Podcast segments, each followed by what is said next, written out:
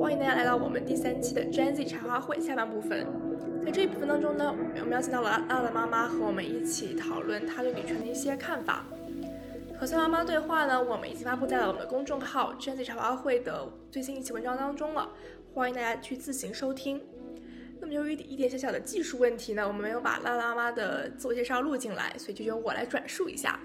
Claire 她现在是一个半工作的状态，她呢也是三个孩子和两只猫咪的妈妈。那废话不多说，我们就直接切入正题吧。第一个话题就是我打错的那一个，就是什么时候认识到了性别不平等的这个存在呢？大概，嗯，其实因为像我们那个年代哦，基本上都是独生子女，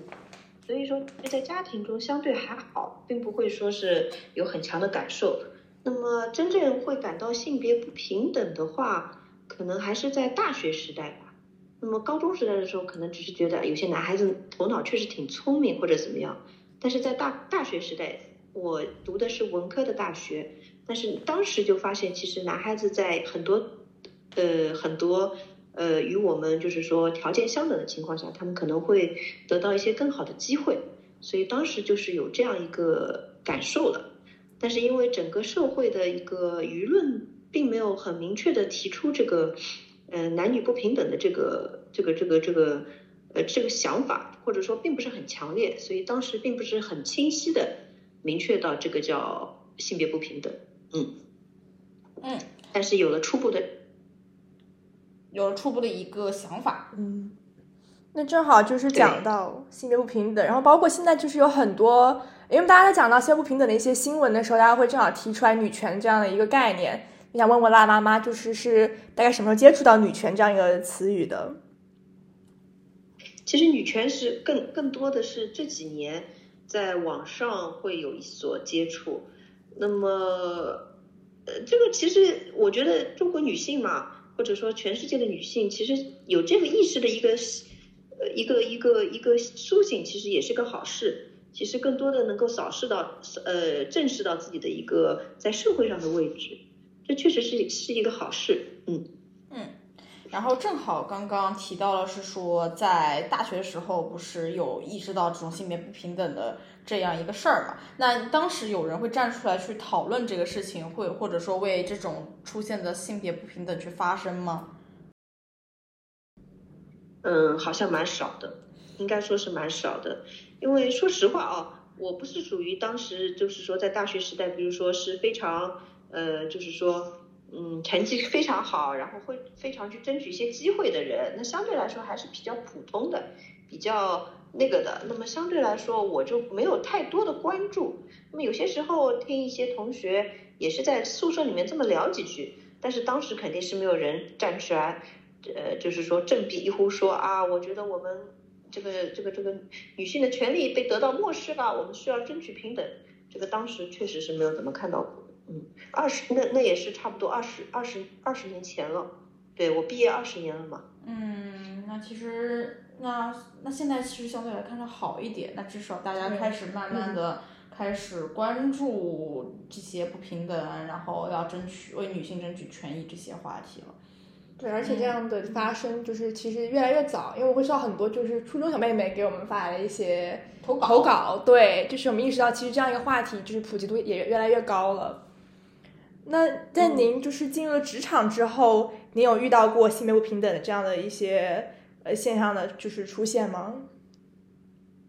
嗯，那简直太多了。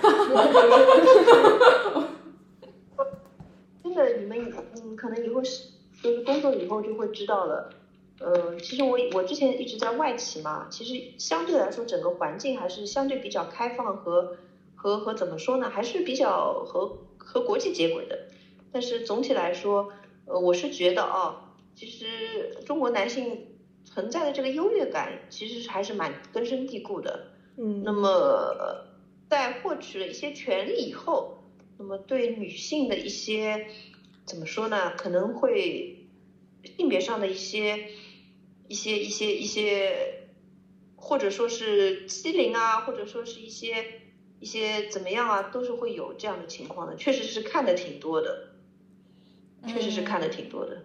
嗯，工作上是远远要比学习阶段要多，因为大学阶段只是说机会的问题，但是工作上，因为大家其实说呃，就是在一个呃，在一个一个大家都争取往上的一个环境之下，女女人面临的困难和挑战一定是远远的比男性大的，而且男性在一定有了一定的地位以后，他一定是会对身边的这个这个这个女性会有一些相对的霸凌的，这个。而且和一旦和这种办公室政治啊这些东西捆绑起来的话，那就更更加的明确了。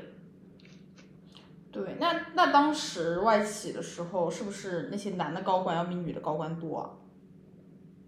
呃，挺多的，应该说是，呃，真的是蛮多的。因为其实像我以前待的外企，其实相对来说还算，呃，在业内还是以女女性高高管多还著称的。但是总体来说哦。呃，在我记忆当中，最高的中国区的肯定都是男性。那么一般来说，VP level 的会有那么一两个女性。那其实主要都是集中在像那个财务啊或者公共关系啊这个这种部门当中。那么中高层的话，肯定也是以男性居多，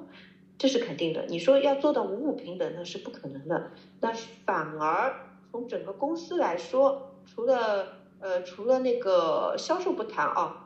不谈，呃，从整个内部员工来说，就是内部的一些文职员工来说，女性是远远的多于男性的。那基本上就是呃，担任一些相对比较基础的一些工作。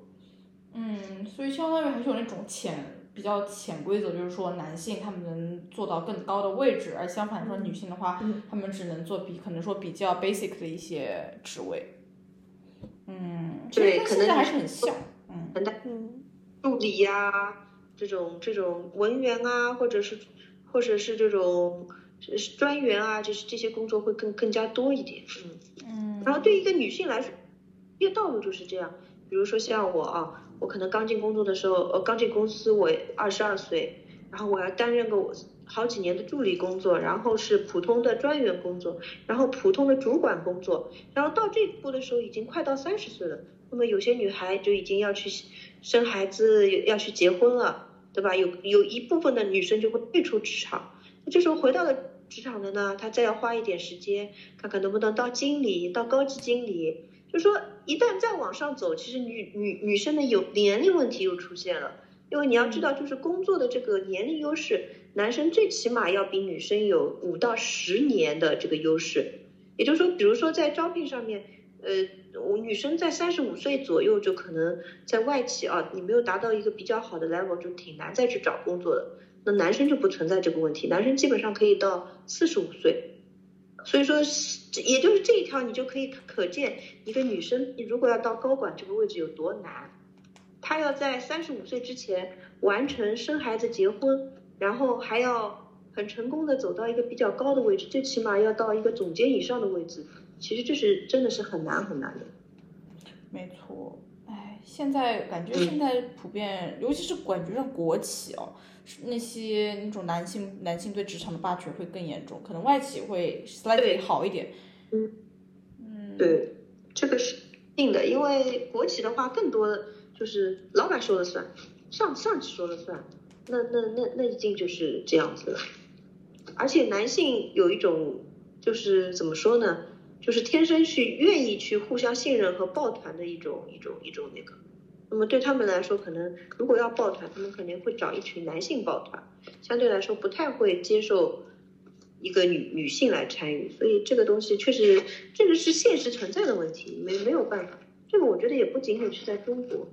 在在世界各国都会有，这个也是因为女生的女性的这个生生理的一个。实际的问题来造成的，因为因为它存在一个生育的要求，这个确实是。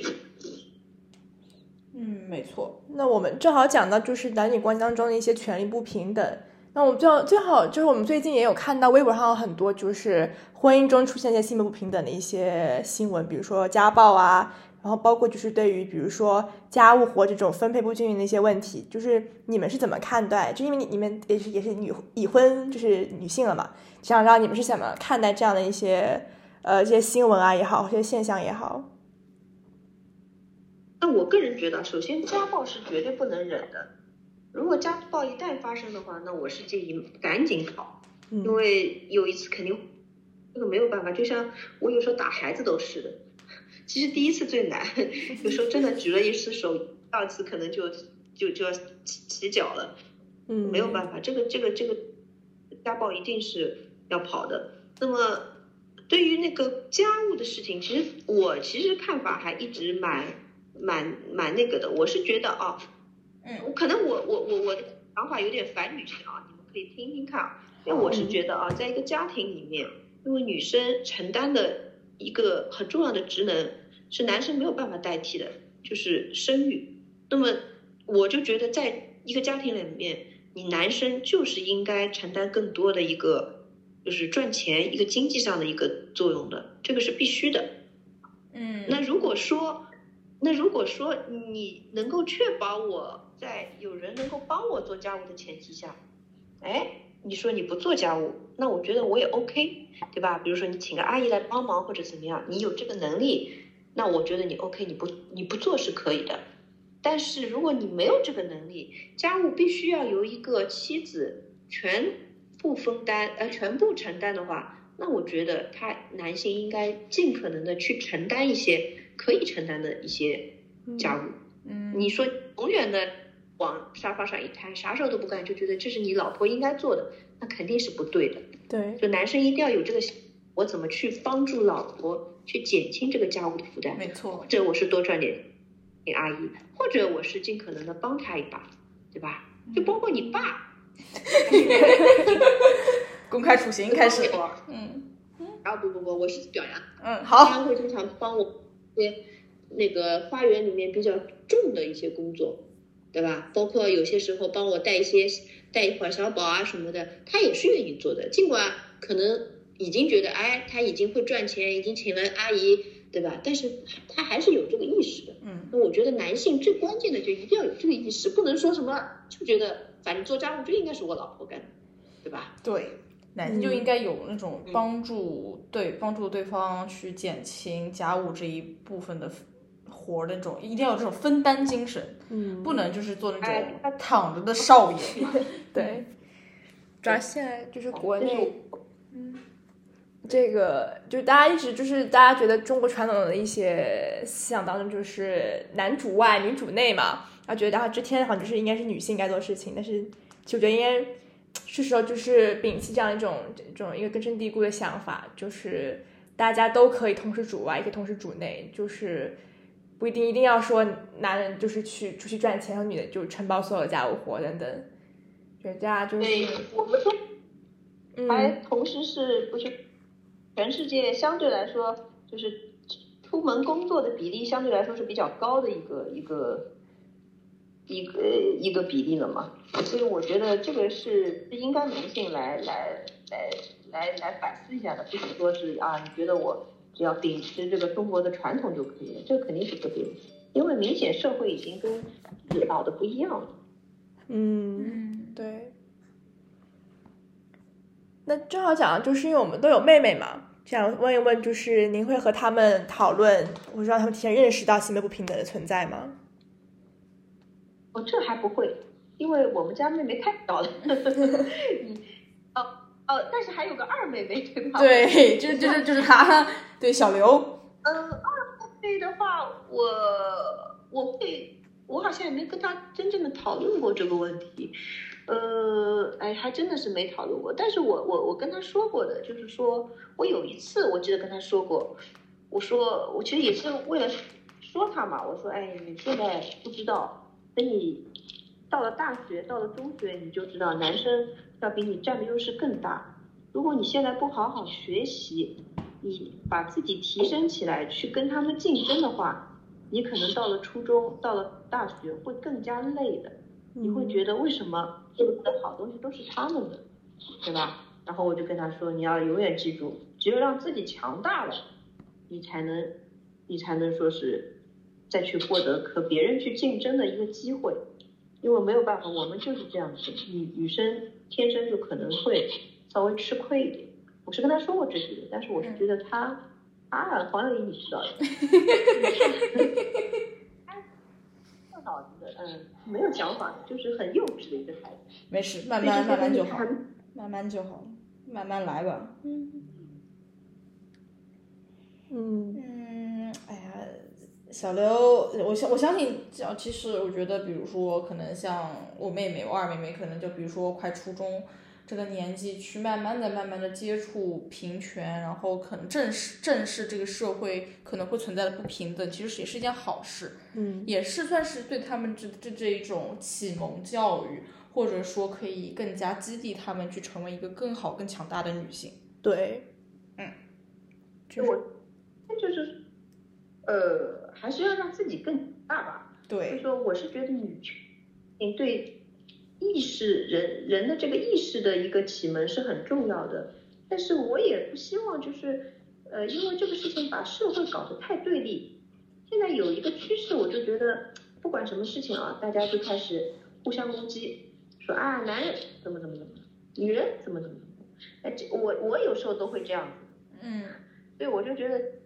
一个很好的一个现象，就女性要为自己的强大和独立自信去做斗争，而不是太过多的去攻击别人。对，对，首先要这样想的啊，嗯因为如果太多的去别人，其实你要知道，人的改变不是靠别人攻击来的，人的改变只能靠自身的觉醒来触发的。所以说我个人觉得还是来怎么去去去加加强提升自己吧，嗯，这是我的想法。就是现在，因为反正我们在很多平台上就会看到很多挑起那种性别对立，去挑起那种各种那种争论，嗯。然后其实这种互喷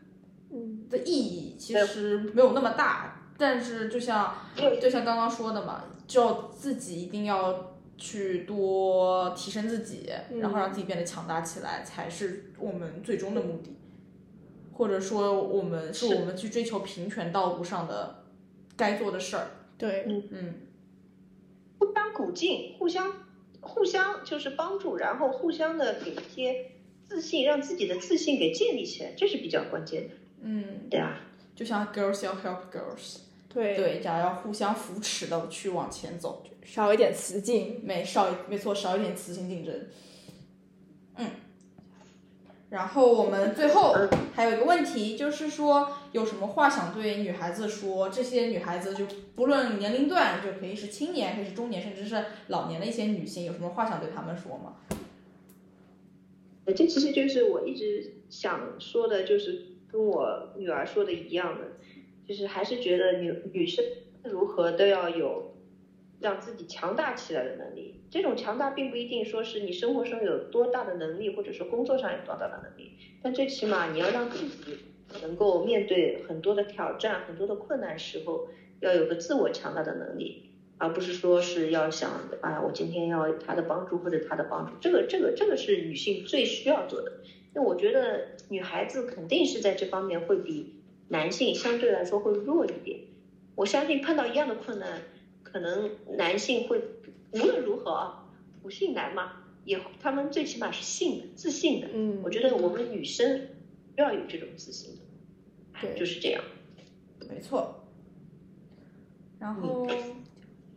那我们就简单做个总结。其实，其实我们前面一期就是和我爸妈我们对话中，其实也聊到了，就是最后这个问题，他的回答其实跟您的也非常类似，就是大家一定要做强大且独立自信的女性，就是有自己赚钱，自己就是各方面能够呃，就是让自己强大起来，让有能量和一些勇气。那我们最后就祝愿所有女性都能做不被定义的那个女孩，就是能独立、能强大，然后能有勇气往上，嗯，往上走。然后要相互扶持，对最重要的是相互扶持。好啦，对，你那不一定要成别人。啊，你说你说你说说说说说，嗯。我就让别人所有的人都觉得你很强大，你只要自己让自己觉得，嗯，我可以的就可以了。嗯，内心强大。对，是的，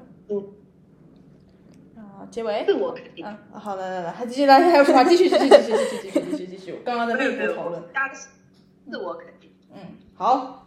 那我们就结尾吧。好，好，欢迎呃欢迎大家收听本期的 Jandy 的茶话会，然后希望大家可以多多关注支持我们，可以在不同的平台上，微信公众号以及小红书上找到我们。希望大家踊跃积极的加入我们这期的茶话会，以及为你发声。然后这是我们以上的所有内容啦，咱们下期再见，谢谢大家，拜拜